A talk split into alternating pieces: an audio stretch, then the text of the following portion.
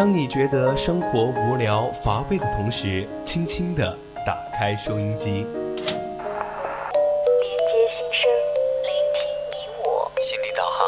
为您导航。让匆匆赶路的人生停下来，在成长心路中歇口气，品味另一种人生。让被生活紧绷的脸在小常识中松弛一下，露出久违的笑容。岁月里变得干涸的心田，在这里，在这里接受一滴滴情感的甘露。这里是心情驿站，你我的心灵避风港。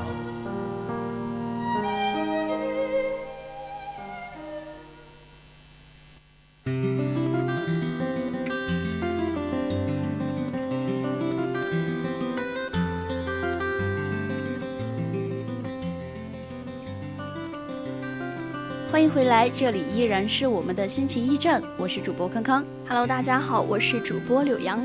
嗯，上半段呢，我们主播柳阳也为我们分享了文章，不委屈自己，才能把吃的亏变成福。那么下半段呢，我们就一起来聊一聊，图书馆穿短裙一定不是正经货。嗯，那么现在呢，还是先由我们来介绍一下我们的互动方式吧。首先呢，就是我们的听友四群二七五幺三幺二九八，还可以关注我们的微博 @VOC 广播电台，或者关注我们的微信公众号，搜索“青春调频”。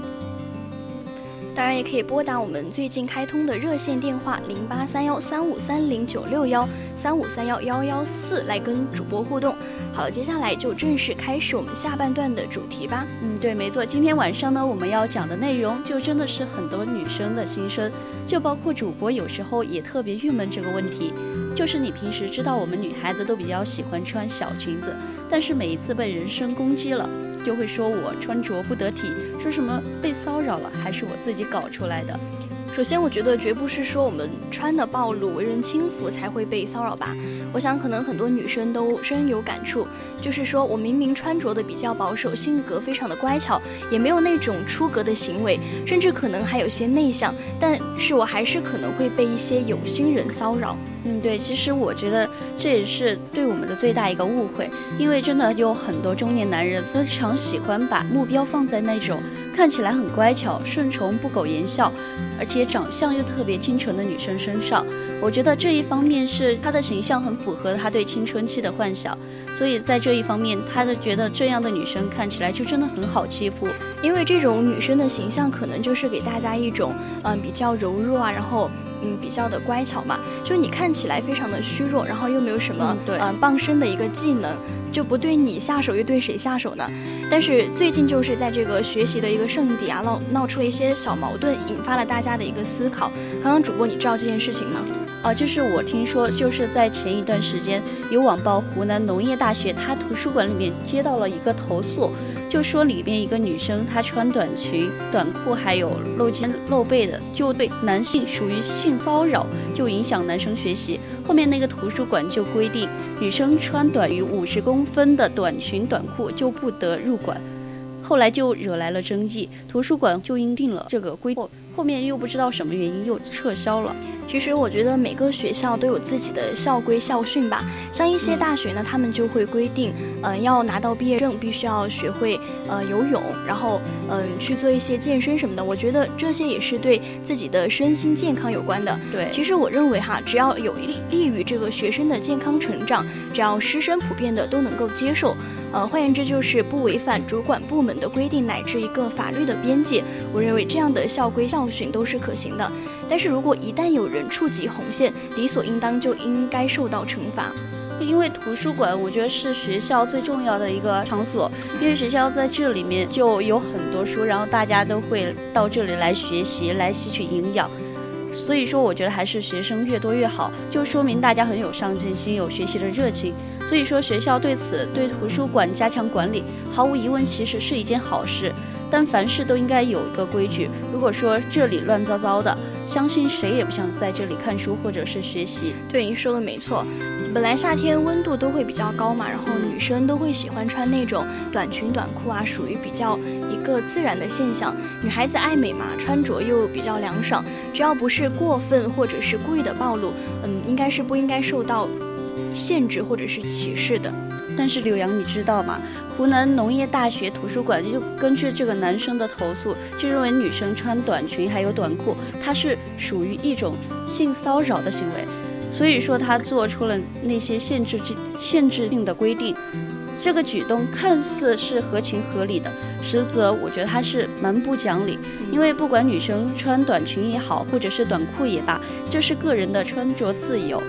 其实很多人就可能想问了啊，既然能够在校内乃至教室里面这样穿着，为什么一到了图书馆反而就不可以了？我觉得只要是有心人吧，不管你是在教室还是在图书馆，只要你穿的稍稍微呃凉爽那么一点，可能就会被大家认为是暴露还是怎么样。其实进入图书馆呢，只要一心无二用，女生穿什么怎么穿都不会影响到他人的看书和学习。其实现在这一家图书馆，他也认识到了自己规定的不妥嘛，而且还主动发文致歉了，就说对女生的穿着自由，还有他的那些方面的对女生的尊重。然后还有理解，它是追求自由的时代，还有身心自由、穿着自由，这是充分的释放个性的时代。法无禁止则自由，只要不违法、不背离社会道德的良知，就请大家不要戴有色的眼睛来看待女生的穿着。嗯，说到这里呢，我就想到了前段时间，嗯，非常令人痛心的一个滴滴的事件。嗯，就是说温州的女生她乘滴滴顺风车遇害以后，就有不少地方的微信群里面的司机的一些聊天记录就曝光啦，就是说女孩穿着暴露、引诱犯罪等等一些非常低俗的语气。所幸有关两地的公安机关已经拘留了相关的一个涉案人员。但是每次有这类的事情发生，我就会发现一种很就是很有趣的一些表现，就会有一种声音，他都会说，因为这个女人穿着暴露，或者说要她一些行为不检点，所以说才引来了性侵犯或者是一些犯罪的行为。她的穿着暴露就是。不自重，这个逻辑其实我觉得是有待考证的。就你刚刚说的这些理论啊，其实正是长期以来人们观念中存在一种女性原罪版的翻版吧。它的言外之意呢，就是说，呃，如果一旦有男性侵害女性的事情发生呢，那么女性的着装言辞就是导致男性违法犯罪的一个诱因。啊，就有可能会发问啊，为什么他不找别人来找你？对你穿的这么少，活该被人骚扰。就这种观点吧，不仅是对女性的一个不尊重，更是对侵害女性造成了二次的伤害。其实我觉得，女生不管穿什么，只要不违背一种公共道德，就不能成为被指责的理由。嗯。在发生的女性被侵害的案件中，就没有任何数据或者是理论来证明受害女性的穿着或者是言辞被成为受害目标有直接的关系。就不知道大家有没有看过《默读》这篇小说，里面有一个女主角之一嘛，骆文舟是燕城刑侦队的队长。他说：“你可以教孩子防备陌生人，提高警惕，但是不能让他怕穿碎花裙子，不然要我们干什么用？”可能公众就应该反思了，在面对性骚扰和性侵害的同时，那在我们的舆论里充斥的反而是对呃一些受害者的道德谴责与羞辱。那么在注意安全的规训之外呢，我们的社会舆论从来不缺少你怎么没有保护好自己的这种事后诸葛亮，他们就会啊一般在事发之后，然后对事情进行一些评论，但是对这个事情的本身并不会起到什么呃作用。我们受害质疑，我们质疑受害者为什么不抵抗，或者怀疑他之所以被遇害，肯定是自己风骚不检点，甚至将性侵犯调侃为嘴上说不要，身体却很诚实。就以前柳岩，她作为伴娘被骚扰以后，也有同样类似的声音，说她长得安全点就没有事儿了。正如此，更早一点的李天一案件以后。也有人试图以被侵害人是陪酒女为李天一开脱减罪，当时网上也有这样的声音，说他谁让你是陪酒女，活该不是不去夜总会之类的地方，不就没事了吗？我觉得这些言论真的对他来说是一种很大的伤害。就你刚刚提到这些事件，我就想到以前我们也做过很多呃女性歧视之类的一些言论吧。那在我们的社会呢，从来都不针对呃女性的好心的劝解，就说呃女人不要独自出门喝酒，不要一个人走夜路啊，不要去孤僻无人的地方，不要单独和异性出门。当然还有不要穿着暴露，举止性感。然而世界非常辽阔，生活非常精彩，为什么女性就不能充分自由自主的去选择自己的一个生命形态呢？对啊，因为我觉得生女生的话，她也一样有自己的权利，在这世间世间自由来去，她也有那种不被骚扰，或者说自己要想要穿什么，自自己想要怎么样的生活都可以自己来决定。为什么一定要去看别人的眼光？如果说非要自己要是不想被骚扰，一定要今天要火严一点或者怎么样，真的对自己也造成了很大的一些困扰。所以说那些看似就好心的劝告还有规戒，本身就构成了对另一种女性生活还有生存空间的挤压还有限制。不知道康康主播有没有了解过哈？像一些公司招聘会就会公然要求女生去陪酒，老板就会派他的那些女下属去陪唱。那这些嗯江湖的事情还是挺多的，但是他又被一律美化为呃那种社规社交的潜规则啊，说什么呃性骚扰那不过成了一些咬文嚼字。传统的教育就会一直说让女生学会保护自己，但是他也没有从来告诉男生不要去骚扰其他的女生。对，加上头痛医头，脚痛医脚。这些都是人们的惯性思维，就比如说不少城市的地铁，他还对此专门搞出了一些女性的专区。就可以理解为这是尊重女性，但是公共汽车上面也有咸猪手，是不是也要分出一个女性的公共汽车呢？不但如此啊，像火车的车厢里面也是有咸猪手的，那是不是也要搞女性车厢呢？像呃学校、幼儿园啊、商场、广场等公共场所，男女都是比较混杂的。对，其实也要搞个男女有别吗？嗯，再进一步想。嗯，公司里面的上司、老板骚扰女性，也不可能把公司的男性全部清除吧？其实就这样的做法，对社会的安定是无益的。其实我觉得这样简单的分开，并不是避免咸猪手的最佳出路。毕竟说我们是生活在一个社会里，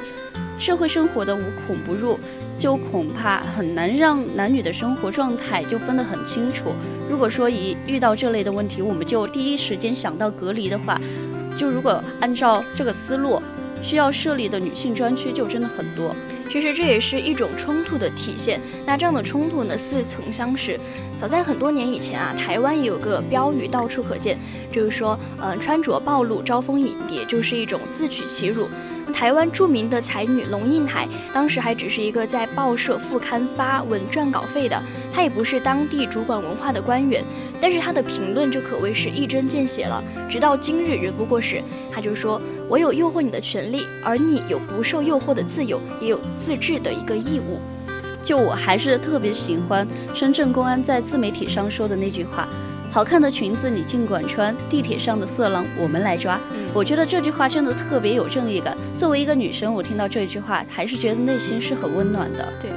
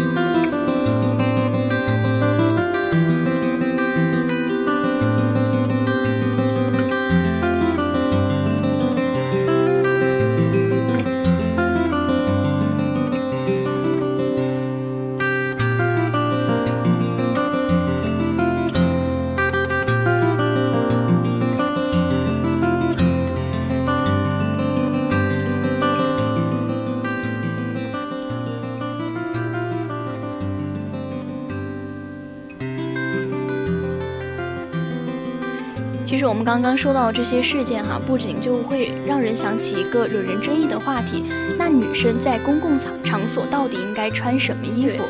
我觉得那些认为女生穿着清凉就是性骚扰，乃至于影响了学习氛围的男生，我觉得他恐怕不是真的想学习，而只不过是喜欢偷瞄女生，同时心中又有根深蒂固的自大情节。他们认为女生打扮就是自己为了给男人看，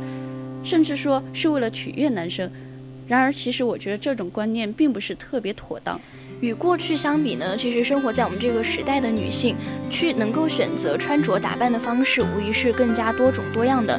随着性别平等观念的一个普及，女性呢是正在越来越多方面取得了与男性同等的权利，因此也获得了更加自由的展现自己个性的一个机会。那这正是社会进步的一个体现。在这样的环境之下呢，如果还有人认为女性穿着清凉前卫就是为了吸引男性，恐怕也只能显现出他们的观念是非常落伍的了。啊，说到这里，我突然又想起了韩国网剧，就算敏感一点也无妨。它里面有一个片段，这部剧里面讲的就是一个二十岁的年轻人在校园内经历的性别上的困扰。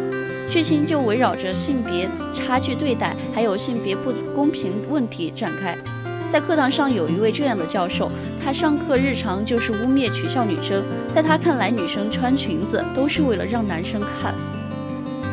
其实反观现实中一些人的言论，是非常让人怀疑我们是不是在一个公平的、平等的平台上面。啊，就一位网友他是这么说的：也许我有不同的观点，在东亚儒家思想占主导地位，男权绝对话语权，但很多女性现在基本西化严重。如果是在学校或者是在单位，女性还是应该注意自身的一个仪容仪表，浓妆艳抹、暴露短裙是真的不太适合，这也是防止性骚扰的一个发生的有效防备呢。女生注意仪容仪表是防止性骚扰发生的有效防防备，其实也是需要注意的问题，但是或许。有些人是真的不太了解，在一些被伤害的案件中，有一些女生的穿着真的是普通到不能再普通了。其实还是有一些事例，比如说在外国曾经有一个展览，展展览了十八位受害者在性侵当天的穿着，有泳衣内饰去游泳。海滩上所有的人都那么穿，还有最普通的都是一个短袖的牛仔裤。还有前几天我看到了一组图片，就是一个女学生她在嗯大学的课堂上听讲吧，然后她嗯前面就有一个男生爬在桌子上，但是他的手是垂下来，然后用手机的后置镜头在偷拍那个女生的裙子底下。但是我觉得这样做就非常的不妥当，这已经是违反了社会道德了。对。而且你知道吗？最令人心痛的就是那一件小小的连衣裙。大部分的衣服其实都是街上所常见的。就你刚刚说的那个展览，它里面有一件小小的连衣裙，就是一个女童的衣服。嗯，这些衣服其实你说暴露吗？其实它不暴露的。但是只要一到性侵扰、性侵的事件，就有很多人提出受害者有罪论。就你刚刚说到那句话，我记得还是很清楚。世界上好看的小裙子，你尽管去穿。地铁上的色狼，就由深圳公安他们来抓了。对，我觉得这才是最正确的态度。就穿什么样的衣服，都是女生的自由，不是说那些不法分子犯罪的理由。在性侵或者性侵扰案件中，为犯罪分子洗脱罪名的，其实都是一些心存侥幸的人。大概正是因为有这群人的存在吧，那些被性骚扰的人才不敢大声的说出来。即使觉得想要说出来，也要看别人的脸色。就想跟所有的男孩女孩说，没有犯错的人不要觉得害怕，不要觉得不好意思。你感到奇怪的时候，那个人就是奇怪的人，没有错。遇到这样的事情，千万不要忍着不吭声，一定要说出来。但是你有没有觉得感到奇怪？为什么一遇到女生被人侵犯或者伤害的时候，人们的目光总会围着女性打转？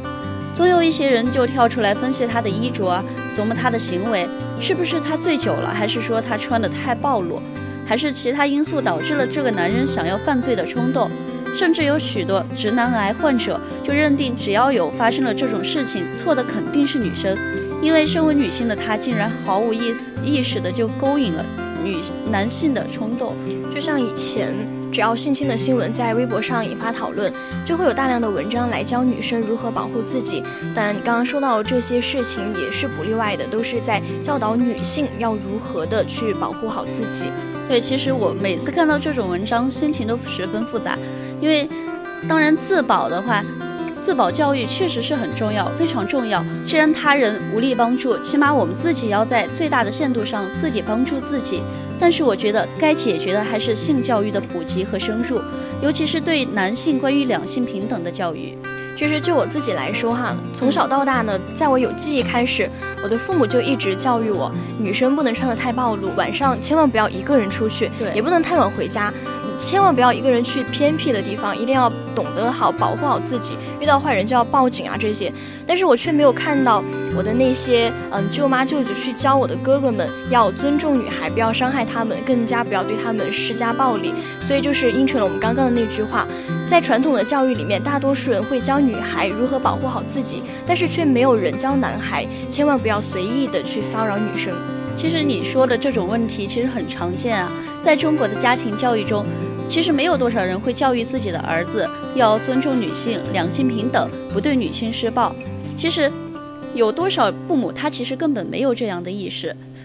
他的数据也是不容乐观的。所以有一些家长他就发问了：你不要教我的女儿该穿什么，去教你的儿子不要犯罪。对，那教育的进步呢，就是一代一代的人教会女儿如何自保的同时，又教导儿子在性性别上的平等和对女性的一个尊重。那像如今的中国人呢，不仅需要知识层面的一个教育，更是需要从小的性别平等的教育了。所以说不要以后不要让女孩觉得我就应该斯文温柔。就不要让他面对恶势力时就毫无反抗的能力，其实这样是很不好的。更不要让男生觉得男人就应该野蛮粗暴，女生就应该像一朵小莲花一样，任他随心所欲、肆意妄为。所以说，不管女生穿成什么样，平时生活和情感上如何行事，对你传达什么错误的信号，这都不能成为男性性骚扰女性的借口。记住，如果女性对你说不，那就是不。对，那么今天的心情驿站呢，我们就到这里了。我是主播康康，拜拜。我是主播柳阳，我们下期再见。